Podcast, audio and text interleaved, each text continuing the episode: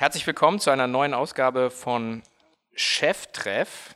Und zwar ähm, habe ich heute einen mir lang herbei gewünschten und gesehnten äh, ähm, Unternehmerkollegen äh, vor mir sitzen ähm, und freue mich wahnsinnig, äh, einer der äh, ja, großen, mittlerweile kann man nicht mehr sagen Talente, sondern auch äh, sozusagen der, der, der Granden der, der, der, der digitalen Unternehmerszene, Markus Börner, hier zu haben. Freut mich sehr. Ja, dann noch ein Hinweis in eigener Sache. Wie die meisten vielleicht mitbekommen haben, haben wir vor gut dreieinhalb Jahren den ersten Aktienfonds für den globalen Onlinehandel aufgelegt. Die Idee dahinter ist, sagen, unsere Expertise und das unseres Netzwerkes allen Menschen da draußen, die sich für das Thema Onlinehandel und E-Commerce interessieren, als Anlageprodukt anzubieten. Das heißt also von Experten für alle und für jeden, der an dieses Segment und an das Potenzial, das weltweite Potenzial glaubt, sei diese das Produkt äh, wirklich ans Herz gelegt. Ähm, mehr Informationen würdet ihr finden unter global-online-retail-fonds.com glore25.com oder ganz einfach glore25.com. Dort könnt ihr aktuell für einen Preis von knapp 130 Euro den Fonds zeichnen, einfach über euer Online-Depot mit der Wertpapierkennnummer A14 N9A oder eben euch für den Glory Insider Newsletter registrieren, der einmal im Quartal von uns an euch versendet wird, wo wir einfach die aktuellen Entwicklungen des globalen Onlinehandels diskutieren und euch präsentieren. Und wie gesagt, wer langfristig an das Potenzial glaubt, sollte sich ernsthaft anschauen, ein paar Euro dort zu investieren. Wir selber sind investiert, Jochen und ich, und eine Vielzahl an Granden des, äh, der deutschen ja, Digital- und äh, E-Commerce-Szene. Und ähm, ja, wir glauben alle an das Segment fest. Und in diesem Sinne, schaut es euch an, glory25.com und einfach für den Newsletter anmelden. Herzlich willkommen zu Cheftreff, dem Future Retail Podcast von Sven Ritter. Im Gespräch mit den Machern und Innovatoren der digitalen Handelsszene. Sven übertreibt natürlich total. Aber äh, danke für die nette Einführung. Ich glaube, ich habe mit, mit, mit, du bist 33 jetzt? 33. Ne? Ja, also genau. Wir, wir, werden gleich erfahren, warum ich äh, hier so ein bisschen, äh, bisschen in, in, Overdrive schalte. Ähm, insofern, äh, das, das hat alles äh, Hand und Fuß, was ich hier schon mal angekündigt habe. Vielleicht einfach ganz kurz ähm, von deiner Seite, ähm, wer bist du, was machst du und vor allen Dingen, was hast du gemacht? Ja, ähm, Sven, wie gesagt, Markus Börner 33. Ich ähm, habe relativ früh angefangen, ähm, irgendwie Spaß daran zu haben, unternehmerisch tätig zu sein und habe in meinen Anfängen ähm, ja, in, in Hofheim am Taunus eigentlich versucht, hey, wie kann man da äh, als Unternehmer irgendwie tätig werden und ähm, habe dann während der Schulzeit eine Firma gegründet, die heißt Rebuy äh, ein, ein Gebrauchtwarenhändler, der Elektronik und Medien handelt. Und äh, bin da wirklich wie die Jungfrau zum Kind gekommen und habe damals zusammen mit Lawrence Leuschner ähm, 2004 gestartet. Mhm. Äh, da war ich äh, gerade 18 ja. und ähm, habe dann eigentlich die Company zehn Jahre aufgebaut. Gestartet seid ihr als, als Trader-Game, glaube ich, ne? Genau, richtig. Damals ja. noch total fokussiert auf Videospiele mhm. und ähm, haben dann Stück für Stück ähm, ja, äh, erweitert die Sortimentspalette äh, in, in den Bücher äh, erst, dann, dann CDs, Filme und, und irgendwann dann auch Elektronik. Mhm. Und habe dann 2014 äh, ähm, zum Ende äh, die Firma OptioPay gegründet, mhm. ähm, die ich heute zusammen mit einem grandiosen Team führe. Mhm. Und wir sind ein Fintech, ähm, was auch sehr viel Ad-Tech-DNA hat und ähm, am Ende helfen wir äh, Firmen dabei, Auszahlungen abzuwickeln und, und Kunden dabei, ihre Sparpotenziale zu entdecken. Mhm. Okay, damit können wir jetzt auch dann sagen, einfach, dann sind wir fertig mit unter drei Minuten, aber so leicht äh, lassen wir ihn jetzt hier nicht von der Angel. ähm, weil die, die, die, Story ist, ist schon, ist schon äh, natürlich, äh, hat ein bisschen mehr Tiefgang. Also mit 18, klar, gibt es wahrscheinlich einige, die, ähm, die das gemacht haben, ähm, aber ähm, es gibt bei mir so ein, so, so, so ein Spruch, den ich immer wieder für mich auch überprüfe. Ähm, das hatte mal Warren Rustand gesagt. Er hat gesagt, ähm, Entrepreneurs are born, not made. Und ähm, du hast ja sehr früh angefangen, ähm, also ich meine, du hast mit 18 gründest du eine GmbH, da braucht man ja ein bisschen Knete. Mhm. Ja, also egal wie, also du musst irgendwie das Stammkapital äh, auftreiben, das sind dann 25.000 Euro. Ähm, egal ob du es, wenn du es alleine machst, musst du die ganzen hinlegen. Bei dir, ihr habt warten, ein paar mehr. Das heißt, du brauchst irgendwie 5, 6, 7, 10.000 Euro. So, wo hast denn du die hergehabt? Gute Frage. Ich habe sie leider äh, nicht aus der Familie bekommen mhm. ähm, und äh, hatte mir die Kohle tatsächlich angespart. Wir haben es natürlich optimiert, wir haben erstmal nur die Hälfte eingezahlt. Mhm. Ja, so okay, haben wir den Betrag schon mal ein bisschen runtergesqueezed. Vielleicht auch eine unternehmerische Fähigkeit, würde ich sagen, äh, nach Lösungen zu suchen, äh, da wo man vielleicht noch keine sieht. Äh, sind wir schnell dahinter gekommen, dass man es erstmal nur hälftig einzahlen muss, das Stammkapital. Aber ich habe ähm, wirklich schon ähm, relativ früh angefangen äh, zu arbeiten. Mhm ähm, damals in der Rhein-Main-Therme äh, mhm. und habe dort äh, in der Küche angefangen ähm, und es klingt so cheesy, aber auch in der Spielküche mhm. ähm, und habe da tatsächlich, das, also wie gesagt, es ist äh, irgendwie total cheesy, aber ich habe da wirklich äh, Geschirr gewaschen, ja. Mhm. Ähm, und habe dann aber relativ schnell ähm, dort auch gemerkt, dass ich ähm, so viel Optimierungspotenzial sehe in diesen ganzen Abläufen. Ja. Mhm. Es war eine relativ neue Facility und habe dann äh, tatsächlich auch dem Küchenchef im Nacken gehangen, äh, wo er eigentlich günstiger bestellen könnte, äh, wo viel zu viel Waste ist und habe da angefangen zu optimieren und äh, da habe ich glaube ich schon äh, so auch gespürt, dass ich ähm, einfach Spaß daran habe, Dinge zu optimieren. Mhm. Ähm, und dann habe ich äh, noch eine spannende Opportunity genutzt. Äh, unweit von meinem Elternhaus ist ein, ein Golfplatz entstanden. Mhm. Ähm, und ähm, wie das beim Golf so ist, da gibt es eben auch Teiche, in denen die Bälle versenkt werden. Und ähm, ein sehr guter Freund von mir, äh, der Björn Winzer, mit dem habe ich damals gesagt, ey Björn, guck mal, diese ganzen Bälle, die sind ja nicht weg. Äh, lass uns mal eine Taucherausrüstung organisieren und äh, die Bälle da aus dem Teich holen. Und so haben wir tatsächlich dann ganz früh morgens, bevor die Leute anfangen und ganz spät abends zur Dämmerung äh, unsere äh, Badehose angezogen und sind dann da in diesen Teich gestiegen und haben äh, mit den dort ansässigen ähm, Golfshop und äh, ja, dem Golfplatzmanagement eine Einigung gehabt, dass wir da die Bälle rausholen können. Und dann haben wir die in der Spülmaschine sauber gemacht äh, und eben weiter verkloppt. Okay. Also praktisch so, so Trainingsbälle dann oder so. Oder und dann, was ist dann das? Was kostet ein Golfball normalerweise? Ja, also das, so? die Range von einem neubaren Golfball ist so zwischen 1 Euro und 10 äh, Euro. Mhm. Und du kannst sie so für 50 Prozent ungefähr gebraucht kaufen. Okay. Und das ist echt wie Gold suchen. Ja? Du tauchst da rein in diesen Teich. Ähm, die Bälle sind auch in so einer Schlammschicht und dann gehst du da mit den Händen durch und hast wirklich äh, mhm. Euro-Stücke am Ende so in der Hand. Mhm. Ähm, macht auch äh, oder erzeugt auch einen kleinen Rausch, aber ist am Ende auch eine dreckige Arbeit. Mhm. Ja, okay. aber hat Spaß gemacht. Ja, geil. Also okay, also man sieht halt, du bist äh, im Prinzip äh, das meine ich ja eben auch, sagen, das, das, das, das, merkt man auch, wenn man mit dir zusammen ist, dass du einfach immer, immer den Status quo letzten Endes auch challenge und sagst, okay, wo gibt es eigentlich, eigentlich eine Lösung? Ich meine, mit 18 äh, dann sozusagen eine GmbH aufzusetzen, da wart ihr ja noch, äh, also im Prinzip war noch während der Abi-Zeit eigentlich, genau. ne? Ja. Äh, beziehungsweise 18 musstet dann noch warten, glaube ich, bis ihr, bis ihr dann auch wirklich. Genau, wir wollten eigentlich früher schon loslegen und mussten dann tatsächlich äh, auch volljährig werden, mhm. äh, um dann die GmbH zu gründen. Eine Woche später war das dann soweit. Okay. Und ihr habt dann einfach, einfach angefangen und was nicht, im Keller bei deinen Eltern oder, oder, oder wie habt ihr das gemacht? Oder? Genau, tatsächlich, also äh, in, in Lawrence, seinem Kinderzimmer, was auch im Keller war. Ähm, und äh, ja, wie die Jungfrau zum Kind, ne? Also gar nicht viel nachgedacht, relativ grünschnäblig. Ähm, auch nicht zu theoretisch, sondern hands-on, einfach machen. Mhm. Und, äh, und, und ich glaube, das ist auch wahrscheinlich einer der entscheidenden Attribute vom Unternehmer, ähm, dass er eben unternimmt. Mhm. Ja. Mhm. Steckt im Wort ja schon drin. Ja. Gab es da einen Impuls, äh, dass ihr genau euch das Thema äh, dann sozusagen ausgesucht habt? Wart ihr jetzt irgendwie die totalen Heavy Zocker oder, oder, oder äh, gab es irgendwas, was ihr, was, ein Buch oder so, was ihr in die Hand bekommen habt? Oder? Ähm, also es gibt eine schöne Geschichte dazu und zwar in unserer Heimatstadt Hofheim, ähm, wo Lawrence und ich groß geworden sind, gab es einen äh, sehr berühmten Mann, der Robert Krebs. Mhm. Ja. Und er war deswegen so berühmt, weil er an einem Kiosk angefangen hat, Videospiele zu tauschen. Das heißt, du konntest damals Tetris gegen äh, irgendwie Super Mario tauschen mhm. für 10 Mark. Und äh, das war für alle Kinder in mhm. unserem Ort ähm, ja, the place to be, um seine Zockersucht zu befriedigen äh, mit möglichst wenig Geld.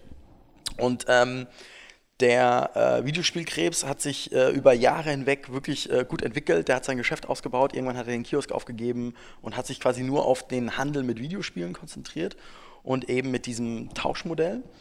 Und das war tatsächlich der Impulsgeber, dass wir gesagt haben, hey, das ist eigentlich ein geiles Modell. Ähm, warum gibt es das nur offline? Lass uns das auch online machen. Mhm. Und das war, wie gesagt, im Jahr quasi 2003, mhm. Ähm, wo das Thema E-Commerce ähm, natürlich noch viel, viel unterentwickelter war als heute. Und äh, so ist eigentlich die Idee entstanden. Und dann haben wir Trade a Game gegründet, äh, also Tausche ein Spiel. Ja. Hatten auch dieses Konzept eigentlich äh, von der Businesslogik 1 zu 1 gemirrored. Altes Spiel hergeben, neues Spiel aussuchen, eine Differenz und eine Pauschale zahlen. Und ähm, ja, und dann haben wir dieses Geschäft Stück für Stück eben weiterentwickelt zu dem, was es dann irgendwann auch geworden ist, ein klassischer An- und Verkauf für Gebrauchtware. Ja. Wahrscheinlich unterschätzt man dann aber auch sozusagen die, äh, die, die Details bei so einem Geschäft, weil ich meine, ich, da war ich auch schon äh, vier Jahre unterwegs und äh, habe auch gesagt, ja, wir verkaufen mal Hundefutter. Und dann steckst du mittendrin und denkst dir so, oh Gott, wer hat sich das ausgedacht?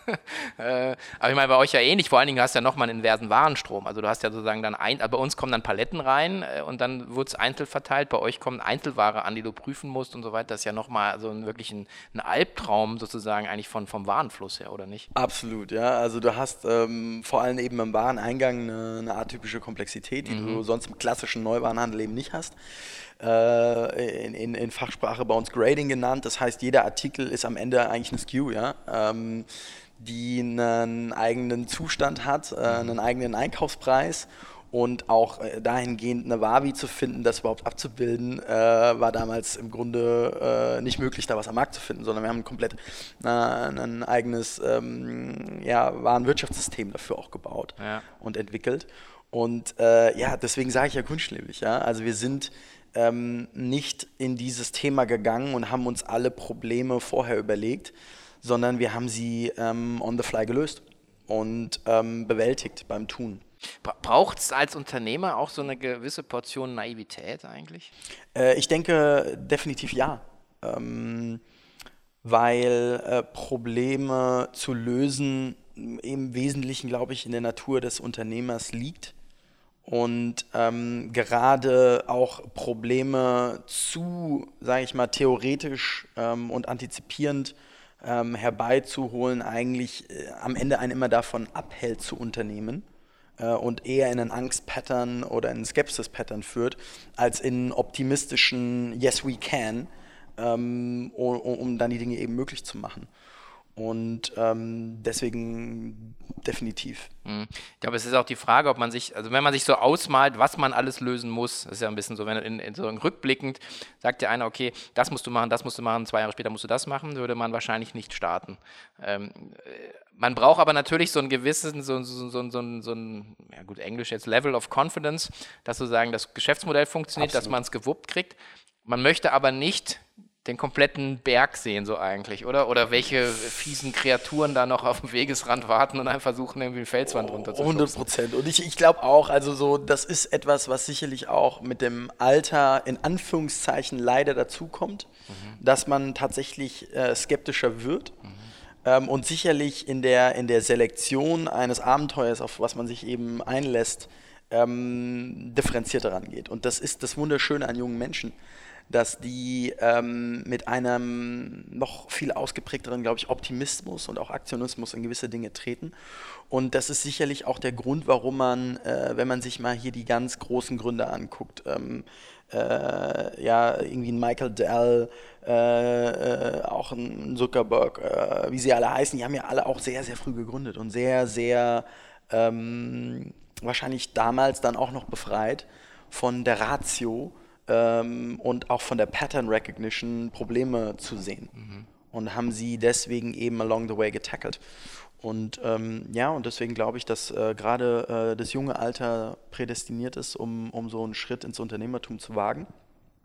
Und man sich dann doch schon im Alter auch in einer gewissen Weise verändert. Das will ich aber jetzt auch gar nicht zu krass judgen, das hat auch eine Daseinsberechtigung. Ja?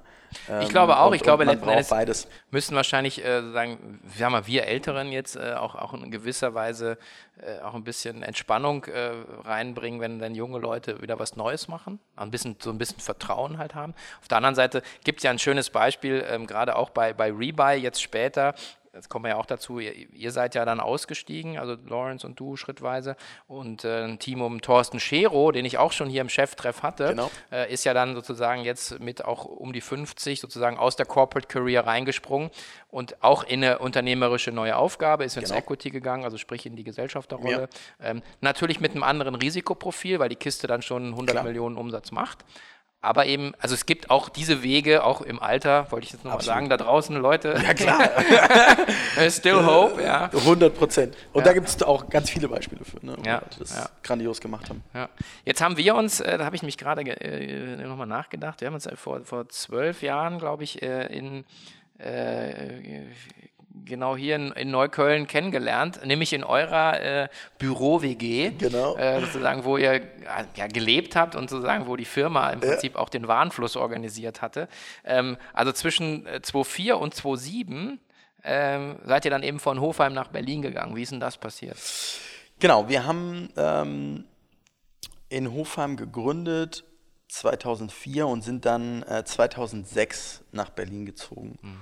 Weil man und das machen musste? Oder? Nee, wir hatten einen Business Angel ähm, bei uns im Team, Nikolas Feustle, der selbst äh, ein, ein, ein sehr erfolgreicher Unternehmer ist und ähm, aus der Branche auch kam, äh, Videospielhandel.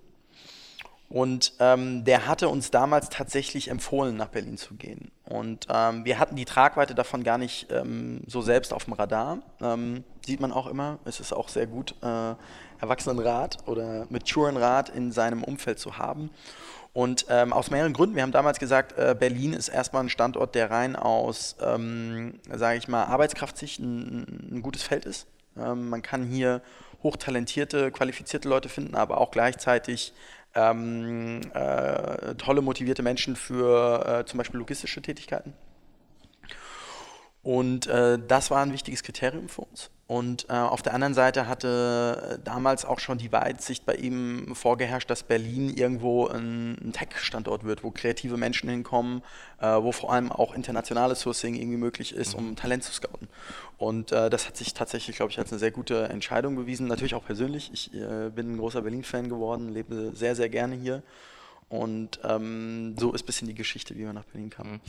Weil auch du auch an anderer Stelle schon mal gesagt hast, dass sozusagen ähm, das Thema Netzwerk natürlich auch äh, extrem ist. Also es ist heute natürlich noch mal viel krasser, aber damals begann das ja auch äh, letzten Endes durch, äh, durch äh, die Sambas und, und ja. Äh, ich glaube, äh, hier war es auch, wir haben schon mal gesagt, hier Daniel Wilz und Co. Genau. Also die, die crazy Zeiten, ja, ja. Conny Börsch und ja.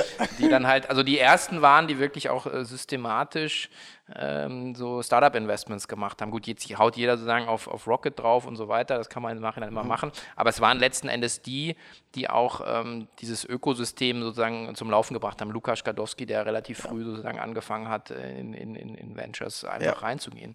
Und das war so ein bisschen auch der Nährboden, glaube ich. Ne? 100 Prozent, also äh, alle drei genannten, Conny Börsch, Dani Wild und auch Olli Samba hatten bei uns investiert mhm. damals mhm. ähm, und ähm, man muss denen äh, wirklich zuschreiben, dass sie natürlich maßgeblich äh, das Ökosystem mitgeprägt haben und äh, da auch Vorbilder waren ne, für, mhm. für Leute wie uns. Und ähm, ja, das Ganze sich natürlich hier in Berlin dann auch äh, zu einem hohen Maß zentralisiert hat. Ja. Mhm. Also. Ja. Die Role Models braucht man. Ähm, genau, aber das Learning äh, ist ja auch, äh, dass, dass man eigentlich nicht früh genug äh, einfach in, in, in Netzwerk äh, investieren äh, kann. Also dass man sagt, meine, mit 18, wen kennst du? Ja, du kennst dann den Herrn Krebs, der irgendwie sozusagen da sein, sein, sein, sein Videospiel-Kiosk irgendwie ja. ausbaut. Äh, dann liest man noch meinetwegen vielleicht das Buch von, von Olli Samba äh, ja. und ist irgendwie inspiriert. Aber damit ist man ja noch nicht, kennt man ja noch nicht die Leute. Absolut. Wie, wie, wie habt ihr das gemacht? Ich meine, seid ihr, hast du irgendwie irgendwen angerufen oder bist du einfach hier rumgelaufen? Oder ähm, wie, wie, kommt man, bekommt man einen Fuß in die Tür? Das stellen ja, viele ja. Leute stellen ja die Frage. Für uns, für dich und mich ist es normal. Ja. Du sagst halt, ja, warte mal, dann rufe ich den und den an. Ja. Wie habt ihr das damals gemacht? Also ich habe ähm, das große Glück gehabt, dass ich äh, einen, einen, wirklich großartigen Partner hatte mit Lawrence, ähm, der ähm, vor allem was das angeht, äh, ähm, mir sehr viel beibringen konnte. Er ist einfach aus einem noch mehr natürlichen Verständnis heraus ein guter Netzwerker. Also äh, Lawrence ist jemand, der einfach einen Hörer in die Hand nimmt, ja, und äh, dahingehend auch ähm, sehr mutig ist und, und ähm, das habe ich gelernt, äh, auch von ihm ganz stark okay. ähm, in, in, in, in, in diesen frühen Zeiten. Ich bin Ingenieurssohn, ja, äh, eher, äh, pass auf, dass du keine Fehler machst. Äh, so ist eigentlich meine Natural äh, Conditioning gewesen zu Hause. Mhm. Und ich musste das eigentlich ähm, erlernen, etwas ähm, auch tatsächlich so die Kraft von einem Netzwerk äh, besser auszunutzen. Und dann ähm, habe ich mich aber auch, glaube ich, relativ schnell anstecken lassen und würde auch sagen, dass mir das mittlerweile sehr, sehr viel Spaß macht.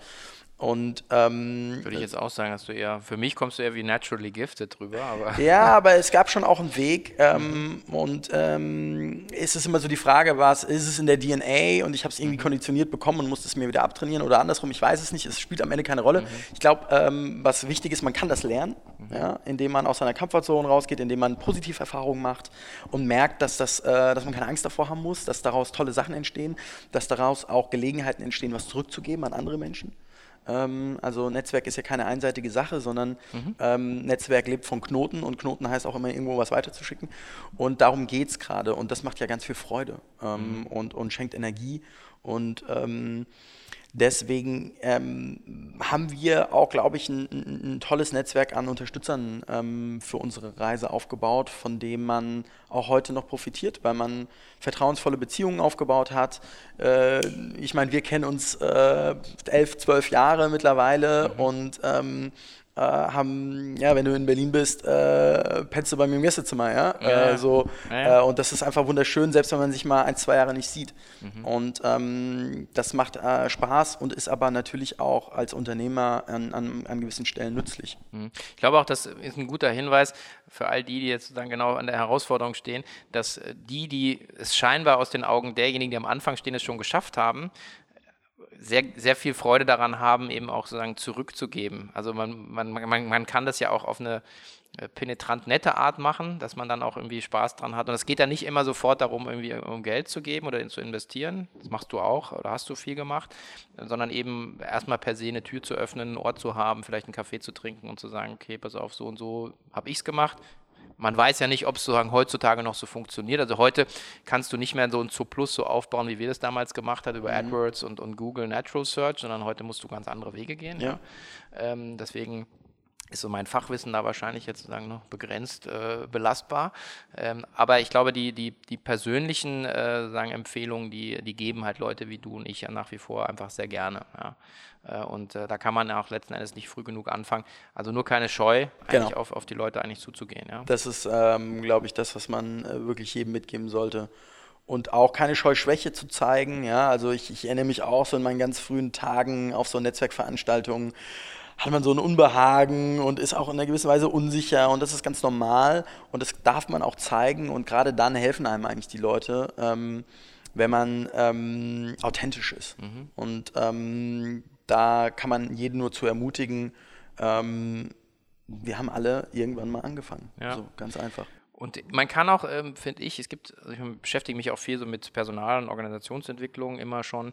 Und es gibt natürlich die Leute, die sozusagen extrovertierte Typen eher sind, Lawrence, du, ich vielleicht, irgendwo, ähm, die kein Problem haben, irgendwie ein, ein, erstmal ein belangloses Gespräch anzufangen. Dann gibt es halt die Personen, die eher introvertiert sind, die eher fachorientiert arbeiten. Aber selbst über das fachliche Thema kannst du ja ein geiles Gespräch führen. Absolut. Du musst mir ja nicht erzählen, was du am Wochenende gemacht hast, sondern ja. sagst halt, du talk about your product. Ja? ja.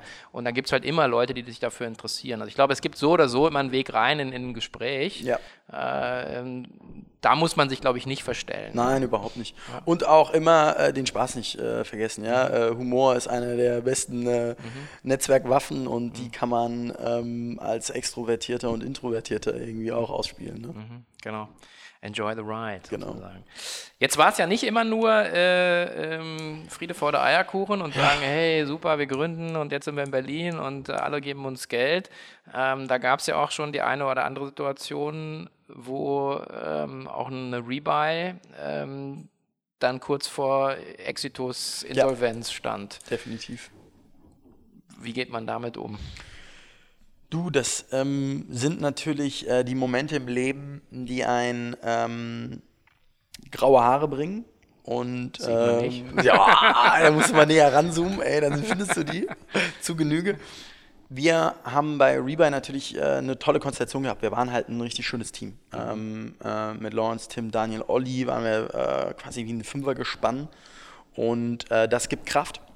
Mm, und ähm, dann sind wir einfach auch Grundoptimisten gewesen und ähm, haben jeden Stein umgedreht und dann auch ähm, der Weg ähm, bringt einen dann auch in so, einen, in so einen Umsetzungsmodus, wo man nicht zu viel, glaube ich, nach links und rechts, vorne und hinten gucken darf, sondern halt einfach macht. Mhm.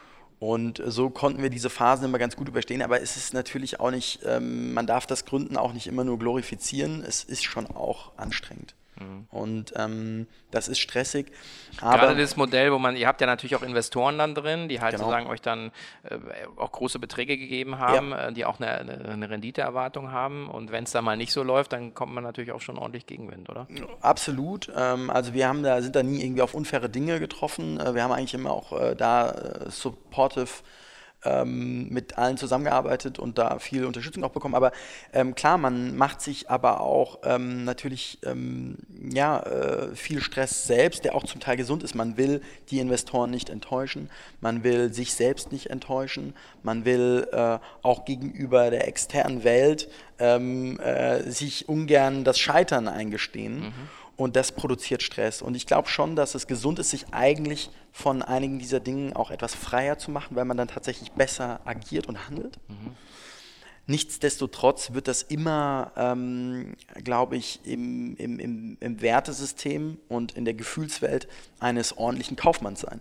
Mhm. Ähm, und ähm, ja, die, die, die, die, die Kunst liegt aber auch darin, das als Teil des Lebens zu akzeptieren. Und ähm, gerade in diesen Phasen sind wir halt auch am allermeisten gewachsen. Und das hört sich auch wieder so pauschal cheesy und cheesy an, ja, aber, ähm, aber, es ist tatsächlich so. Ja. Ja, also, und zwar dahingehend auch zu erkennen, dass eben die meisten Probleme tatsächlich lösbar sind.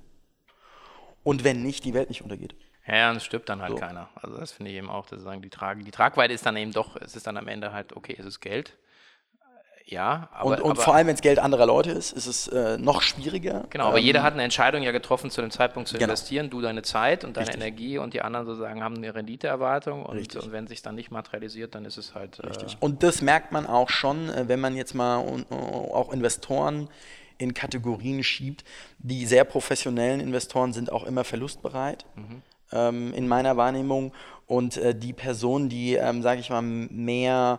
Ähm, investitionsfremd sind, was so klassisches Venture Capital oder Early Stage Investments angeht, die sind dann schon emotional sehr attached, wenn es auch mal darum geht, was zu verlieren. Mhm, ja. mhm. ähm, aber das ist in der Branche tatsächlich einfach nun mal Realität. Ja. Und diese Branche würde es nicht geben, ähm, wenn es hier äh, nicht auch Failure gäbe, weil sonst würde niemand anfangen.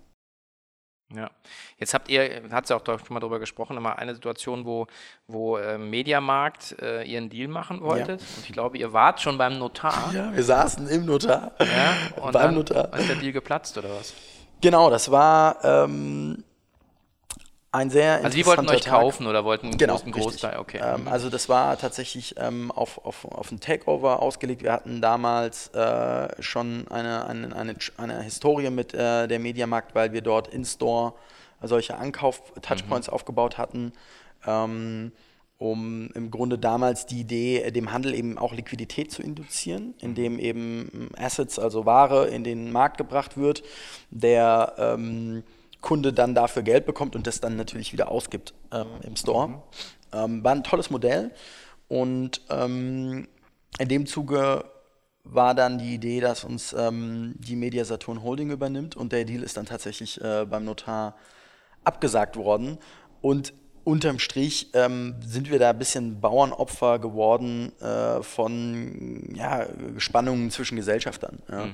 ja äh, ging auch durch die Presse, Kellerheiz genau. und Co. und Metro ja. und äh, okay. Und ja, war wie in so einem Wirtschaftskrimi, ey, du gehst da rein, hast schon so einen Porsche-Konfigurator quasi noch auf und dann ja. äh, ändert sich äh, das Leben schlagartig äh, oder der Weg. Ähm, und ähm, ja, äh, wer weiß, für was es gut war. Herrlich, ja. ehrlich, mal wieder, Herr Mr. Burner. Die Frage ist ja, äh, was macht man dann? Weil ich meine, man, man setzt dann ja, irgendwann kannst du ja nicht mehr parallel verhandeln. Du bist ja dann, jetzt ja dann irgendwann auf eine Karte gesetzt und sagst, okay, äh, ähm, also ich kenne das ja auch noch, Finanzierungsrunden und irgendwann sagen, musst du irgendwelche Optionen dann einfach kalt genau. stellen, weil einfach der Tag nur 24 Stunden hat. Ja. So, und dann setzt du auf die Karte, sitzt beim Notar, das Ding geht nicht durch ja. und du hast wahrscheinlich eine Situation, wo du irgendwo overspendest. Ja. Ähm, was machst du denn dann? Ich meine, da musst du ja auf einmal wieder sagen, entweder eine totgesagte Option wieder reanimieren. Die sagen ja. dann wahrscheinlich auch, ja, vielen Dank, jetzt kommst du ums Eck. Ähm, Altgesellschafter. Genau, also ähm, wir hatten, wir haben da ähm, das große Glück gehabt, dass wir ähm, bei uns Gesellschafter hatten, die tatsächlich auch äh, Pockets hatten, ja, also mhm. die in der Lage waren zu finanzieren. Und ähm, das hat uns da in der Situation natürlich den Arsch gerettet. Und, aber auch eine knifflige Situation. Also als Unternehmer denkst du dir so, ey, alles geil, äh, eigentlich funktioniert alles, okay, hat jetzt nicht geklappt, äh, müsste ich doch eigentlich super günstig das Geld bekommen, ja. Ähm, und mhm. ähm, aus einer Investorensicht äh, sieht die Sache natürlich ein bisschen anders aus, ja. Äh, ja. Jetzt musst du wieder nachschießen. Ähm, und so kommt es dann auch mal zu Spannungen, wie dann die Terms laufen in so einer Situation. Und ähm, das ist auch interessant. Heute sehe ich ähm, und verstehe ich auch die andere Seite nochmal viel, viel besser, ja, mhm. wie das damals war. Trotz alledem lief das immer dann am Ende auch fair. Mhm. Und da haben wir Glück gehabt. Mhm. Ja. Also wir haben äh, da einfach auch Hilfe bekommen, hat natürlich auch was im Equity gekostet und äh, wurde dahingehend auch honoriert. Aber so muss es auch sein. Es gibt halt nichts geschenkt und da gehen Leute mit ihrem verdienten Geld ins Risiko. So. Und ähm, das muss dann auch honoriert werden. Und als Unternehmer muss man sich immer an die eigene Nase fassen. Man muss dann halt Optionen aufbauen. Und ja. ähm, uh, there's no one else to blame than the one who's driving the car. So am Ende, ja. Und ähm, klar gibt es Externalitäten, die können passieren. Die kann man auch nicht kontrollieren. Aber am Ende ist man halt am Steuer und ähm, ja, muss sich, glaube ich, einfach meistens vollständig an die eigene Nase greifen. Okay. Du warst dann jetzt sozusagen zehn Jahre dabei, also die Firma, äh, zumindest offiziell waren es jetzt, glaube ich, irgendwie, äh, mein Kenntnisstand, letzte Zahlen 110 Mio äh, Rebuy-Umsatz, wächst, glaube ich, nach wie vor wieder immer wirklich sehr, sehr schön. Ja.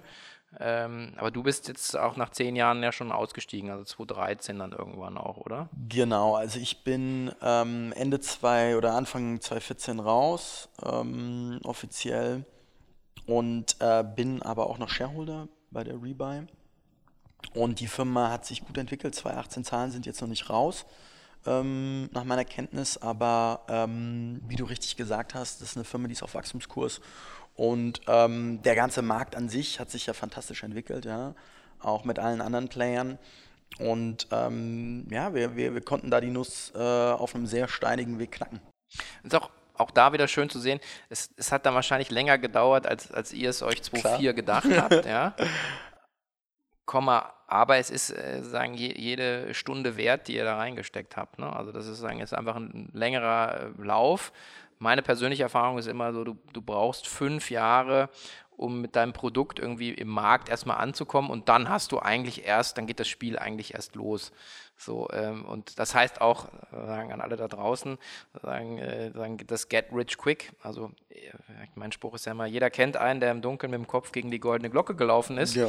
Aber, Oder ein blindes Huhn findet auch mal einen Korn. Ja, genau, ja. aber die, die, Realität sieht halt schon so aus, dass du da fünf, sieben, zehn ja. Jahre drin hockst, äh, zum Teil auch noch Shareholder bist, manchmal nicht rauskommst. Ja. Also das ist einfach äh, sagen auch Teil des Spiels. Ne? Absolut. Ähm, und ähm, es gibt natürlich die Geschichten, wo es schnell geht. Ähm, und es gibt auch äh, die Lottogewinner. Ja, die gibt es ja, auch. Ja. Äh, irgendwie sehe ich gerade ständig eine Werbung, 31 Millionäre im Jahr, irgendwie von, ich weiß nicht, welcher Lottogesellschaft. Äh, die 30 gibt es halt.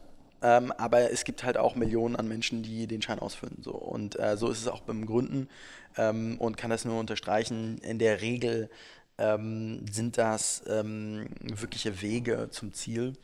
Und ich glaube, diese Fünf-Jahres-Regel, bis so ein Thema richtig rund ist, ähm, die trifft es ganz gut. Mhm. Okay. Jetzt, dann bist du raus, hast ein Jahr lang Weltreise gemacht. Äh, Buch geschrieben und dann wieder gegründet. Jetzt äh, schaue ich auf die Uhr und denke mir so, okay, äh, welche Abzweigung würde ich jetzt gerne nehmen? Ich glaube, ich würde gerne äh, über die, die zweite Gründung Ja. heute sprechen und würde wahnsinnig gerne nochmal einen zweiten Podcast über, Happy, Oh, über Happiness ja. machen, dass wir einfach sagen, äh, vielleicht äh, bauen wir dich hier als Regular auf, weil irgendwie ich mit Voll dir gerne. zusammensitze, kommt immer wieder eine neue Idee. Also Weltreise, äh, Inspiration, äh, du kommst mit, einem- mit einem coolen Buch zurück, was ich äh, übrigens sehr empfehlen kann, habe ich hier auch auf der, meiner langen Zugfahrt hier gelesen. Managing Happiness heißt das. Äh, sehr schöne Insights, äh, auch geht auch äh, vor allen Dingen um sagen, Glück im Leben allgemein. Ja, aber da machen wir eine Vertiefung noch zu. Kommst zurück und nächste Runde. ähm, und die aber auch wieder was damit zu tun hat. Also OptioPay hat ja auch wieder was damit zu tun, was du vorher gemacht hast. Oder du hast da irgendwie auch äh, was entdeckt, wo du sagst, okay, da ist wieder eine, eine Business Opportunity da, oder? Genau, richtig. Ähm, ja, also ich hatte ähm, dann nach der Weltreise auch echt wieder Hummeln im Arsch. Also ich wollte einfach mm, und habe das gefühlt, dass ich wieder was von Scratch machen will. Und ähm, habe mich dann ähm, erstmal auf so eine kleine äh, experimentelle Phase begeben, wo ich eigentlich ähm, mit Oliver Oster zusammen, einem ganz alten Freund von mir auch, ähm, fünf Dinge eigentlich gleichzeitig angefangen habe und sehr experimentell geguckt habe, okay, wo kriegen wir irgendwie die meiste Resonanz von potenziellen Mitarbeitern, Investoren und auch Partnern, denen man irgendwie äh, das Geschäft pitcht. Und haben uns dann äh, tatsächlich auch einfach, weil die Resonanz so überwältigend war, auf das Thema ähm, fokussiert, was wir mit der OptioPay machen. Und ähm, haben ja dann von Scratch eben wieder gegründet mit einer Erfahrung aus der Rebuy. Wir haben bei der Rebuy ja relativ viele Auszahlungen, also Kunden schicken uns ihr Handy, erwarten von uns Geld. Und wir haben auch bei der Rebuy damit experimentiert, äh, Kunden anstatt dem Geld eben einen höherwertigen Gutschein zu geben. Also entweder 100 Euro aufs Konto oder 110 Euro Einkaufsgutschein, um sich irgendwas anderes bei uns im Shop zu kaufen. 10% mehr für den Kunden. Und als Händler natürlich hochattraktiv. Äh, äh, kein Exkasso. Cash bleibt in der Firma, wird in die Topline gezogen ähm, und dann werden auch nicht immer alle Gutscheine unbedingt eingelöst. Du hast noch einen Lift-Up, also die Kunden kaufen eben mit dem 110 Euro Gutschein für, weiß nicht, 200 ein. Ja. Dann hast du effektiv irgendwie nur 5% Discount gegeben, ähm, hast keine Payment Service Provider, äh, äh, wenn mit dem Gutschein bezahlt wird. Also Win-Win-Win, alle haben irgendwie gewonnen. Und ähm, dieses Prinzip haben wir dann mit der OptioPay aufgegriffen und haben gesagt, ey, macht es nicht Sinn, einen B2C-Auszahlungsdienstleister zu bauen? Also eine Firma, die anderen Firmen hilft, Geld auszuzahlen. Und so sind wir zu unserem ersten Produkt gekommen, was wir insbesondere auch für die Versicherungsbranche gebaut haben. Ähm, Also jemand äh, hat einen, einen Fahrraddiebstahl und dann äh, anstatt sagen, die Auszahlung gibt es dann einen Gutschein von einem Fahrradhändler. Genau das. Ja, Ja. okay. Ähm, und wir wickeln dann die Auszahlung für die Versicherung ab, Mhm. ähm, bauen den Kontakt zum Kunden auf, äh, lenken den Kunden auf eine White-Label-Auszahlungsplattform, wo dann aktuell rund 120 Auszahlungsoptionen zur Verfügung stehen. Da machen die ganzen großen deutschen Händler mit. Die haben erkannt, dass dieser Moment, wenn Leute Geld erhalten, halt hochattraktiv ist Klar. und bieten eben etwas mehr als das Cash Equivalent, um einen Anreiz zu geben. Mhm. Und das ist wie eine Marktplatzdynamik, wo der, der eigentlich am meisten gibt und in Kombination mit seiner Brand attraktiv ist, die Liquidität bekommt und die Kaufkraft. Und ähm, das ist ein sehr intelligentes Modell, ähm, was eben sehr viele Vorteile anlockt für die Versicherung, Prozesseinsparungen, Kostensenkungen, glücklichere Kunden, eine, eine sehr strukturierte, transparente Auszahlungsjourney äh, und ein Problem weniger, weil wir eben das alles abwickeln. Ähm, und ähm, der Handel kriegt Liquidität, der Kunde macht mehr aus seinem Geld und hat eine tolle Erfahrung. Und ähm, das war unser erstes Produkt. Und wir haben dann ein zweites Produkt gebaut, was diese Idee auch aufgegriffen hat, aber nochmal einen Schritt weiter geht. Wir haben mit unserem zweiten Produkt, die sogenannte Account Solution, dieses Thema Open Banking und PSD2 aufgegriffen. Ähm, für die, die es nicht wissen, äh, es gibt äh, EU-weit äh, eine Regulatorik, die im Grunde Dritten ermöglicht, auf Banktransaktionen zuzugreifen, wenn der Kontoinhaber dem zustimmt. Und ähm, der Gesetzgeber hat sich dabei auch was gedacht. Er möchte eben die Datenhoheit in das Individuum legen. Also wir selbst Ja. dürfen entscheiden, wer mit unseren Daten arbeitet. Und aus Daten können sehr viele Vorteile entstehen. Und so nutzen wir im Grunde ähm, diese Möglichkeit, au- auf Bankdaten zuzugreifen in unserem Produkt. Ähm, zum Beispiel ähm, Äh, bei geldboost.de äh, kann man sich registrieren und kann sein Girokonto sehr sicher verknüpfen und dann auf Basis seiner Zahlungseingänge, egal warum, jetzt nicht nur wegen einem gestohlenen Fahrrad, sondern auch wegen einem Gehalt oder ähm, weil ich äh, irgendwie ähm, Transferleistungen erhalte oder eine Rückerstattung, äh, diese höherwertigen Auszahlungsoptionen nutzen und so mehr aus meinem Geld machen. Ähm, und ähm, ja, wir induzieren so eben Geld in den Handel und gleichzeitig haben wir eben auch die Möglichkeit, diese äh, Kontodaten zu analysieren und Menschen Spartipps zu geben. Ja? Äh, wir verstehen eben genau, wo Leute äh, ihr Geld einsetzen und können ähm, dann eben ganz konkrete Spartipps und Empfehlungen geben, ähm, welches Loyalty-Programm zum Beispiel passt, um äh, seine Ausgaben zu senken, wo irgendwie eine Versicherung oder ein Vertrag äh, liegt, der ähm, optimiert werden kann, ähm, wo es vielleicht ein Cashback-Programm gibt, was vorteilhaft ist äh, und eben auch ganz gezielt Auszahlungsoptionen aussteuern, zu sagen, hey, äh, du kaufst bei Händler X ein, wusstest du, dass du bei Händler Y, der das gleiche Sortiment hat, äh, mehr für dein Geld bekommst. Okay. Ja? Und ähm, unser Ziel damit ist wirklich datengetrieben Menschen zu helfen, äh, Sparpotenziale zu entdecken ähm, und das Beste aus ihrem Geld zu machen. Und da stelle ich mir jetzt auch, auch schon ein dickes Brett vor, sagen jetzt da auch wieder sagen Einzelkunden sagen, zu akquirieren. Ähm, habt ihr da auch so über Partnermodelle dann auch äh, schon nachgedacht? Genau, also wir sind per se eine, äh, ein, eigentlich ein B2B Technologieprovider und wir ähm, geben diese und verkaufen diese Lösung eben primär an auch Geschäftskunden. Ja. Einer unserer Kunden sind die Volks- und Raiffeisenbanken, die auch unsere Technologie einsetzen. Ähm, äh, und ähm, auch der Handel ist zum Beispiel eine sehr interessante Zielgruppe, weil man eben mit einem entsprechenden Loyalty-Programm, ja, wo man Menschen eben hilft, äh, mehr aus ihrem Geld zu machen, sehr datengetrieben, auch äh, sehr spannende ähm, ja, Kundenbindungsmaßnahmen lancieren kann. Ja? Also mhm. wenn man eben weiß, in welcher Frequency ein Kunde wo einkauft, dann kann man auch ganz gezielt Impulse setzen. Mhm. Ähm, und wir glauben, dass dieses Thema PSD2 wirklich ein Cross-Industry-Thema ist. Äh, das ist nicht nur ein Thema für Banken.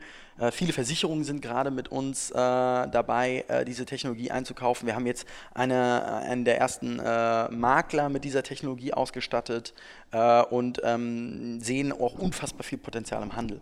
Ähm, datengetrieben okay. Kaufimpulse zu setzen um Vorteile für Kunden freizusetzen, aber auch als Händler zum Beispiel Frequenz oder Basketlifts zu erzeugen. Okay. Und wie groß ist euer Team jetzt? Weil es klingt ja auch schon sehr tech-heavy jetzt, ne, was ihr da Das macht. ist sehr tech-heavy. Wir sind so rund 50 Leute. Äh, rund äh, 70 Prozent davon sind in Produkt und Technologie. Äh, okay. 70 Prozent, genau. Äh, unser Staff. Und ähm, wir investieren da tatsächlich sehr stark in, in, in, Technologie. Und es gibt natürlich auch viele Anforderungen in der Branche. Ähm, es geht ähm, äh, um, um Sicherheit, auch um Datenstandorte. Und man kann jetzt nicht immer nur auf die klassischen Cloud-Provider in der USA setzen, wenn man solche äh, Daten eben handelt.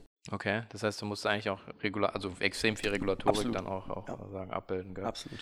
Ähm, und deswegen auch ein spannendes B2B-Thema, weil das als äh, Unternehmen, Händler, der da irgendwo fachfremd ist, selbst zu lösen, macht keinen Sinn. Wir können mhm. das viel kosteneffizienter machen. Ja. Alright, das heißt, ihr seid im Prinzip ähm, an einem Punkt, ähm, wo ja auch für euch jetzt so ein bisschen Businessmodell Make or Break mal wieder, also nicht Break, aber sagen, ihr habt jetzt so extrem viel Potenzial noch an einer, an einer äh, Stelle jetzt sozusagen ausgegraben, den ihr vor drei, vier Jahren eben noch gar nicht so wirklich auf dem Radar hattet. Und jetzt ist ja auch dann wieder so die Frage, wie, wie, wie positioniert man das? Ja, ja. Wie, wie, wie, verheiratet man das mit dem Bestandsmodell? Aber das, ja. das passt eigentlich so ganz gut zusammen, glaube ich. Ne? Ja, das hat sehr gut zusammengepasst, weil wir ja im Grunde diese Evolution aus unserem Bestandsmodell gemacht haben. Ja. Also der erste große Vorteil, den wir unseren Nutzern ähm, auf der Datengrundlage gegeben haben, sind unsere Auszahlungsoptionen, die im Kern unserer Firma stecken. Und ähm, die ähm, Arbeitshypothese war dann eher zu sagen, was können wir denn noch tun für unsere Kunden, um mehr Potenziale freizusetzen. Ja. Ähm, und gehen da auch einen schlankeren Weg, dass wir sagen, wir müssen nicht all diese Dienste, sagen wir mal jetzt Vertragsoptimierungen ähm, äh, oder, oder Cashback selbst machen, sondern es gibt Partner, an die wir affiliaten können, mit denen wir kooperieren können, um so auch die Komplexität im Geschäftsmodell äh, nicht unnötig aufzuschrauben. Okay. Und dann ähm, kann man sehen, was davon irgendwie sinnvoll ist zu integrieren oder nicht. Aber im Kern geht es wirklich darum, ähm, Aufmerksamkeit und ähm, wirklich äh, qualitative Ideen an den Kunden zu geben, die datengetrieben sind. Und wir müssen nicht alles davon selbst abwickeln. Mhm. Okay. Wow. Ja. Cool. Also es riecht nach, äh, nach einem, äh, nach einem Follow-up, äh, nicht nur zu dem Thema. Ähm, also vielen Dank. Ich hoffe, ähm, ich habe am Anfang nicht äh, zu viel versprochen gehabt.